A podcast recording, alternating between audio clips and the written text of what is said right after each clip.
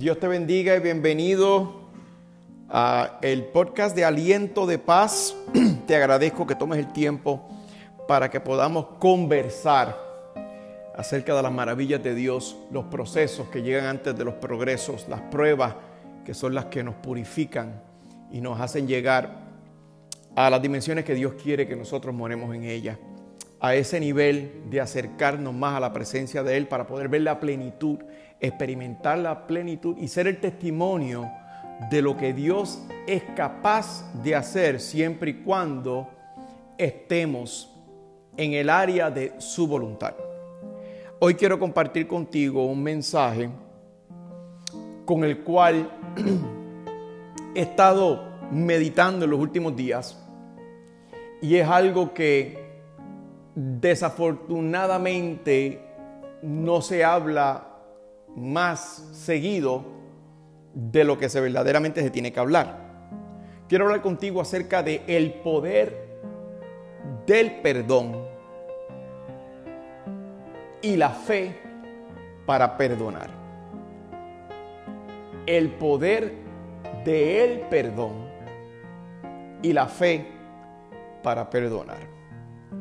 Quiero leer de entre los cuatro evangelios, según el Evangelio de San Lucas capítulo 17, del verso 1 al 6. Y la razón por la cual me encanta, todos los cuatro evangelios me fascinan, pero el Evangelio de San Lucas sabemos que históricamente Lucas tenía eh, un background médico. Por lo tanto, la manera que Lucas se expresa es en una forma cirúrgica o de cirugía que trae relevancia a las cosas espirituales y las mide paralelamente con nuestra propia anatomía.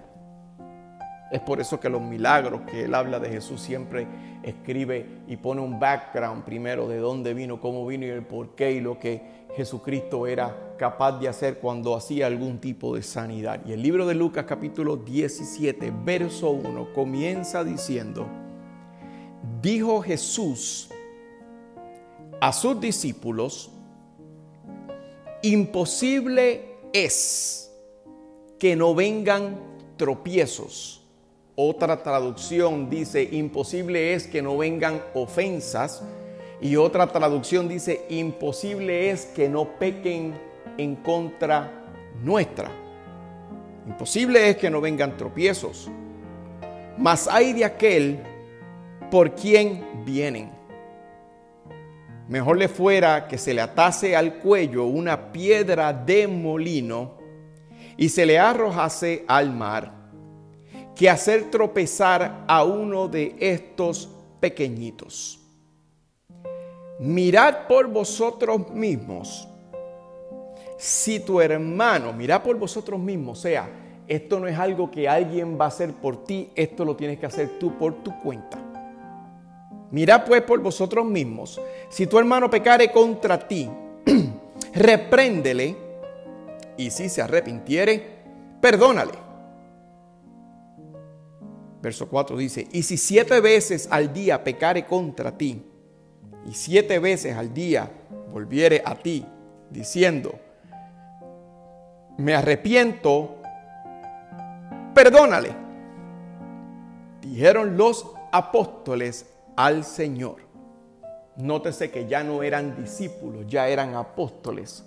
Se graduaron de la escuela del discipulado. Dijeron los apóstoles al Señor aumentanos la fe. Entonces el Señor dijo, si tuviera fe como un grano de mostaza, y si yo me detuviera aquí y preguntaría que, me dijeran que sí, que ustedes dirían, le dirías a esa montaña, muévete y la montaña se moverá, pero este no es el caso. Si tuviera fe como un grano de mostaza, podrías decir a este sicómoro, este árbol, a este sicórmo, desarriágate y plántate en el mar y os obedecería. pudieras decirle al árbol, arráncate de raíz, y la palabra clave es la raíz, y te vas a ir a plantar al fondo del mar, al mismo lugar donde la persona que ofendió o pecó en tu contra sería lanzada con la misma piedra de molino por la cual trató de pasar por sobre ti para ofenderte, para pecar en tu contra. Oramos. Señor, te pido que seas tú poniendo la fundación para que esta palabra no caiga en oídos sordos, sino que prospere y dé fruto de acuerdo a tu voluntad. Te pido que derrumbes todos los muros y todas las murallas, todas las paredes que podemos poner para proteger nuestros corazones y justificar nuestra falta de habilidad para perdonar. Haz que esta palabra que es transmitida sea el núcleo y el nutriente de la leche que nos quieres dar a tomar para entender tu voluntad. En Cristo Jesús te damos gracias y te damos gloria. Amén. No se me hace y no se nos puede hacer imposible o sorprendernos que una persona secular, y cuando me refiero a una persona secular estoy hablando de una persona que no le sirve a Dios. No me sorprende que una persona que no le sirve a Dios se le haga virtual y literalmente imposible perdonar. Porque una persona que tiene un corazón que no ha sido regenerado a la voluntad de Dios conforme al Espíritu Santo, y lo que Él quiere hacer en nosotros es simplemente un corazón de carne con emociones que están limitadas a lo que ha vivido o lo que ha visto. Por lo tanto, no necesita fe para perdonar, simplemente no perdona. esto, entonces esto a mí no me sorprende. Esto no me llama la atención, esto no debiera ser causa para sentirnos escandalizados que una persona que no le sirve al Señor no pueda perdonar a una persona que ofende o peca en contra de ellos. Lo que sí se me hace complejo comprender y poder entender es como una persona que le sirve a Dios y una persona que ha sido perdonada se le hace difícil y cuesta arriba poder perdonar a una persona que ofendió o pecó en su contra. A quien mucho se le da, mucho se le demanda. Pero es tan difícil porque queremos tener una vida de bendición plena y queremos hacer todo de acuerdo a lo que la religiosidad nos pueda demandar o pedir, o lo que pensamos que tenemos que hacer que está correcto, para poder complacer a Dios, pero en las cosas que nos tenemos que enfocar y poner nuestro énfasis para verdaderamente vivir la personalidad de Dios, exponiendo y ofreciendo el perdón, se nos hace difícil. Hay tantas oraciones que no han sido contestadas porque no estamos orando su voluntad, estamos orando por cosas que van en contra de su principio estamos en una, eh, eh, eh, una, en una generación cristiana que lo quiere resolver todo simplemente alabando. Y por el principio de la alabanza y la adoración no estoy en desacuerdo con eso. Pero hay momentos en que Dios no necesariamente va a ir donde estás tú, tienes que ir tú donde está Él. Hemos aprendido a idolatrar la idea de las cosas lo que impide que vivamos la plenitud del día que vivimos en el presente. Queremos un trabajo perfecto donde no hayan conflictos y reconocer que es imposible que no vengan conflictos. Por lo tanto, no estoy contento en mi trabajo presente porque mi trabajo ideal es una idea que tengo de un trabajo perfecto donde no van a haber conflictos. Por lo tanto, estoy miserable en mi trabajo actual porque estoy idolatrando la idea de cómo el trabajo perfecto debiera ser. Si me permite, me voy un poco más profundo. Somos miserables en relaciones y en matrimonios porque queremos estar en una relación y queremos un hombre o queremos una mujer perfecta que no peque o no nos ofenda. Por lo tanto, idolatramos la idea de lo que el hombre perfecto o la mujer perfecta tiene que ser. Lo mismo hacemos con las amistades. Lo mismo hacemos con el estado y la condición física. Idolatro la idea que necesito que mi cuerpo se vea de esta manera. Idolatro la idea que veo que mi, mi pelo tiene que verse de esta manera. No estoy contento como yo soy. Por lo tanto, nunca vivo el presente por aventurar, no por fe, por aventurar de lo que el trabajo adecuado, perfecto, el esposo adecuado, perfecto, la mujer esposa adecuada y perfecta, las amistades adecuadas y perfectas tienen que ser. Lo primero que nos indica es que cuando nos ofenden, tenemos que reprenderlo. Y reprenderlo no me estoy diciendo que te vas a parar al frente de la iglesia y vas a decir que la hermana tal o el hermano tal hizo esto que te ofendió. Tienes que hablar y desatar lo que está dentro de ti. Esto tiene un propósito. Físicamente y espiritual y emocionalmente tiene un propósito. Tienes que desatar. El libro de Mateo, capítulo 5, verso 7 y verso 8, lee. Bienaventurados los misericordiosos porque ellos alcanzarán misericordia es una posición hipócrita demandar que Dios me perdone porque Cristo murió por mí. Pero yo no puedo perdonar a la persona que pecó o me ofendió. Porque siempre voy a encontrar la forma, manera, motivo y circunstancia para justificar mi falta de habilidad para poder perdonar. El verso 8 dice, bienaventurados los de limpio corazón. La palabra limpio aquí significa puro corazón, porque ellos verán a Dios.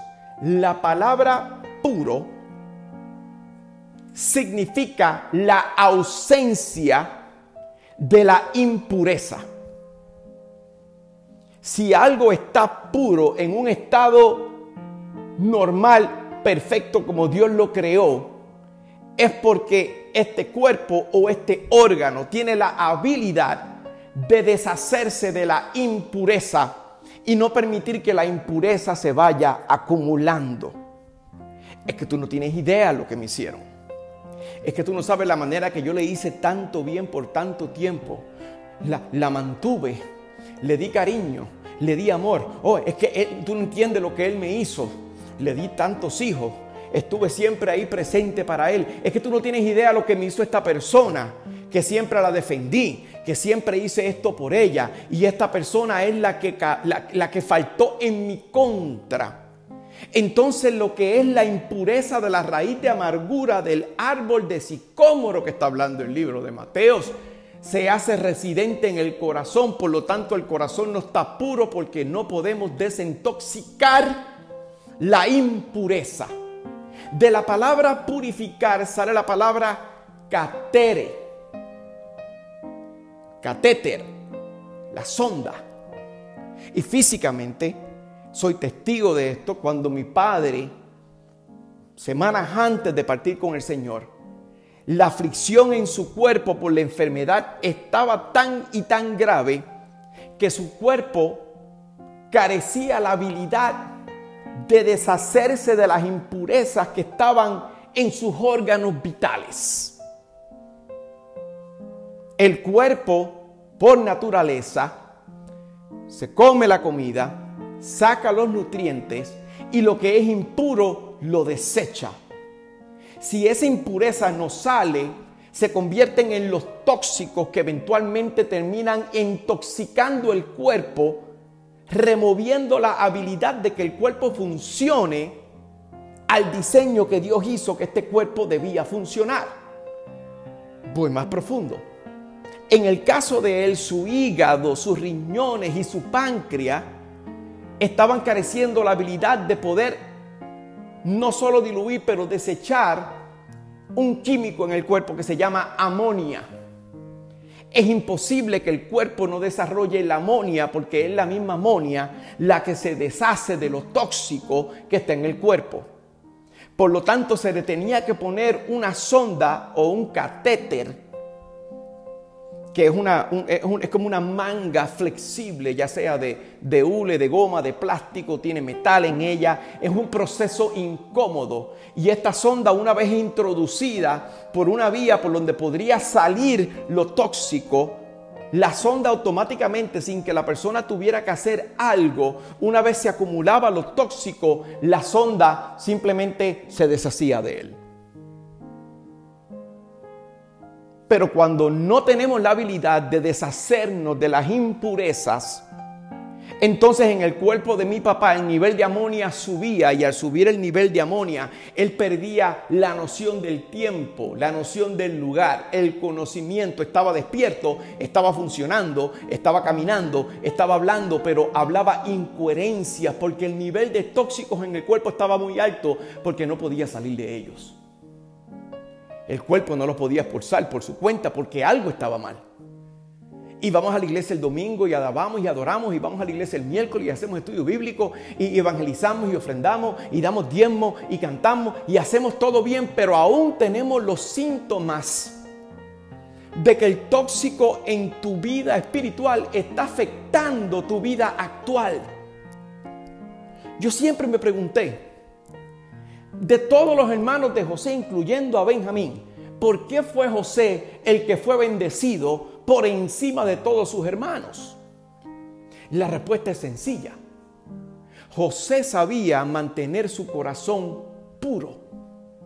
Y para mantener el corazón puro, tenía que liberarse de todas las impurezas. En otras palabras, las personas que él amaba fueron las que literalmente lo vendieron y lo esclavizaron. Pero si José hubiera dejado que el tóxico y el nivel de amonia se hubiera incrementado en su cuerpo y no hubiera desatado y salido de eso, Dios no iba a poder confiar en él. Dios, la palabra dice que el puro de corazón verá a Dios. Estamos hablando que cuando el corazón está puro porque está libre de impureza, lo que Dios tiene yo lo puedo tener. Significa que si hay sanidad allá, tiene que haber sanidad acá. Significa que si hay liberación allá, tiene que haber liberación acá. Significa que si no hay caos allá, acá tampoco va a haber caos. Pero mientras yo justifique el motivo, razón y circunstancia por el cual no puedo perdonar a la persona que tanto daño me hizo, literalmente enveneno mi alma, enveneno mi espíritu, enveneno la habilidad de poder ser bendecido porque Dios bendice a las personas en las cuales Él puede confiar.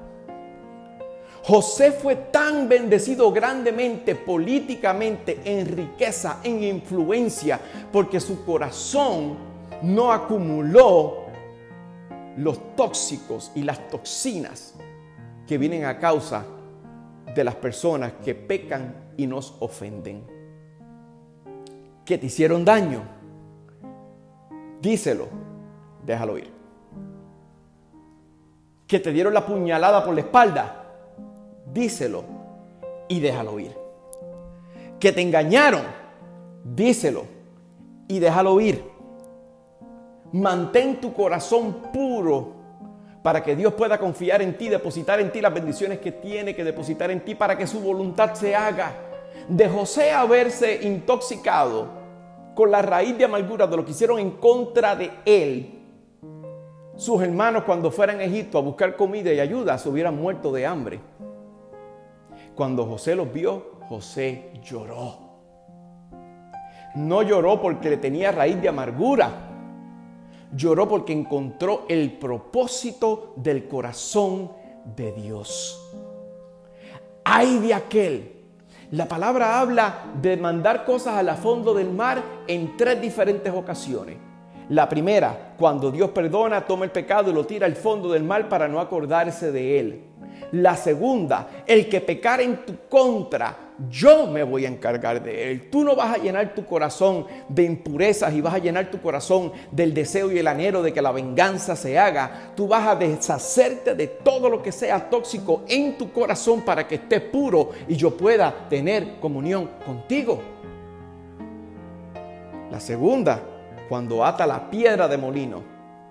La piedra de molino que usaron para pasártela por encima, ofenderte y pecar en contra tuya. Esa misma piedra es la que Dios la amarra del cuello y los tira al fondo del mar. Y la tercera, la raíz de amargura. El árbol de sicómoro que si tuviera la fe como un grano de mostaza, le diría a este árbol que se arrancase de raíz. No solamente te vas a llevar la mala experiencia, pero te vas a llevar la raíz de lo que ocasionó la mala experiencia. Y yo te dejo libre. Por fe te dejo libre. Porque el perdón no es para beneficiarte a ti. El perdón es para liberarme a mí. La Biblia fue clara cuando dijo, ay de aquel que haga uno de mis pequeñitos caer.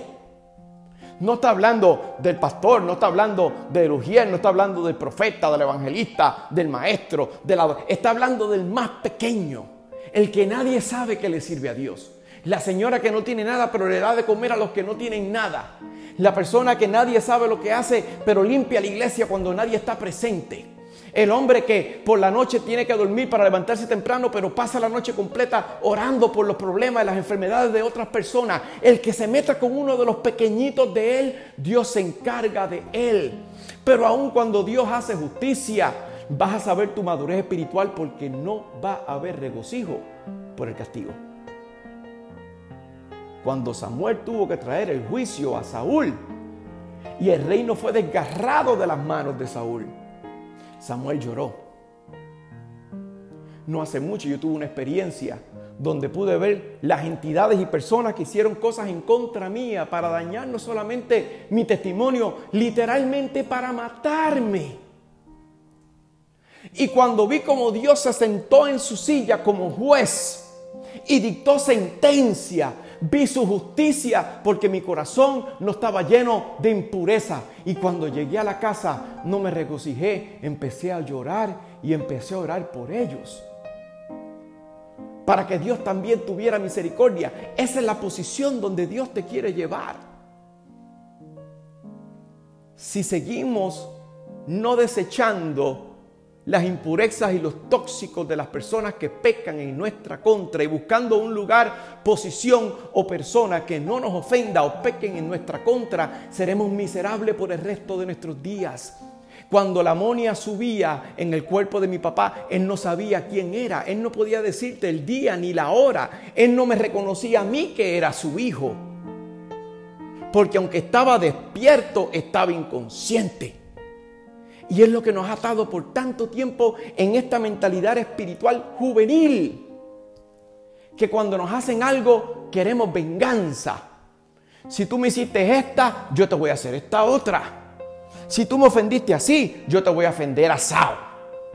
Si tú hiciste esta en contra de mi ministerio, yo voy a mandar las cartas en contra del ministerio tuyo.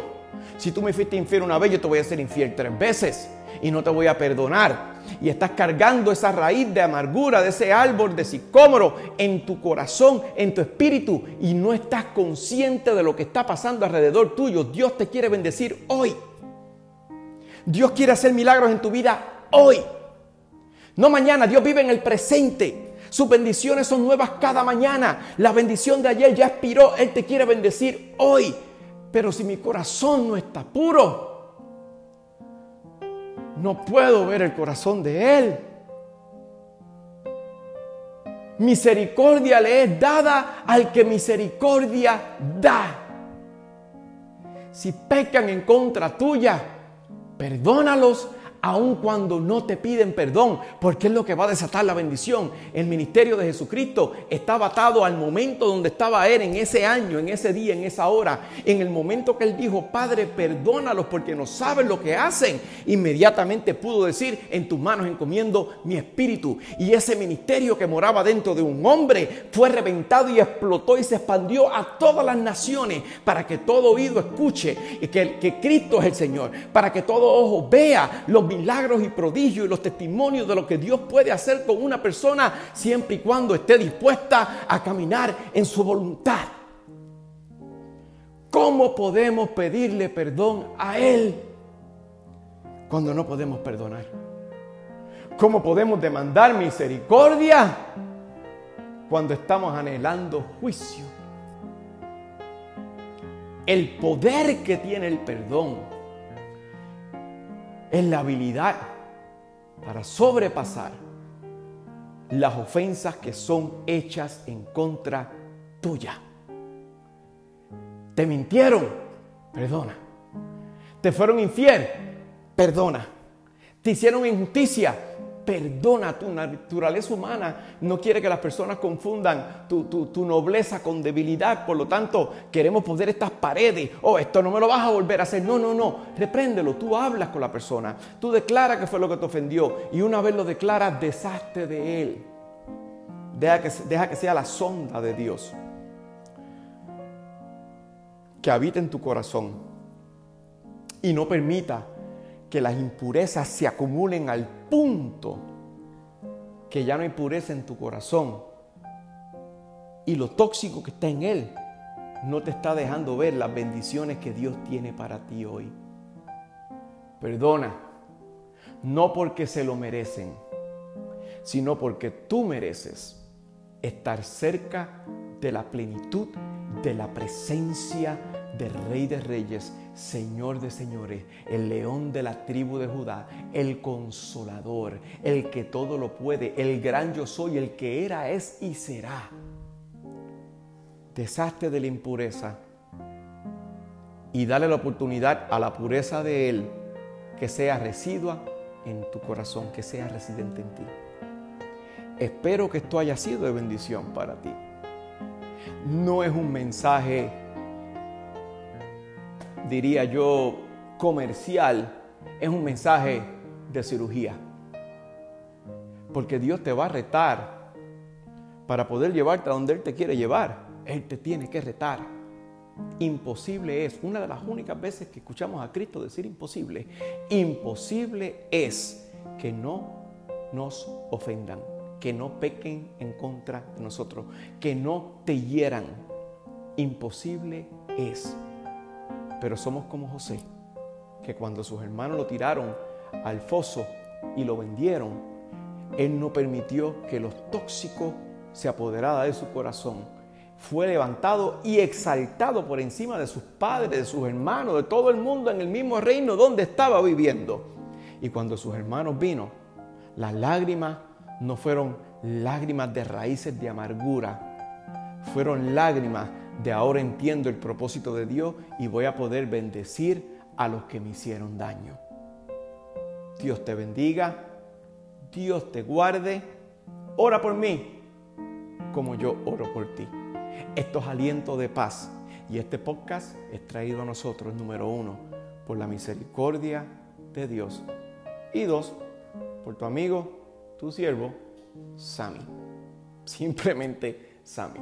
Dios te bendiga, Dios te guarde. Nos vemos la próxima semana en aliento de paz y camino a tu restauración. Dios te guarde.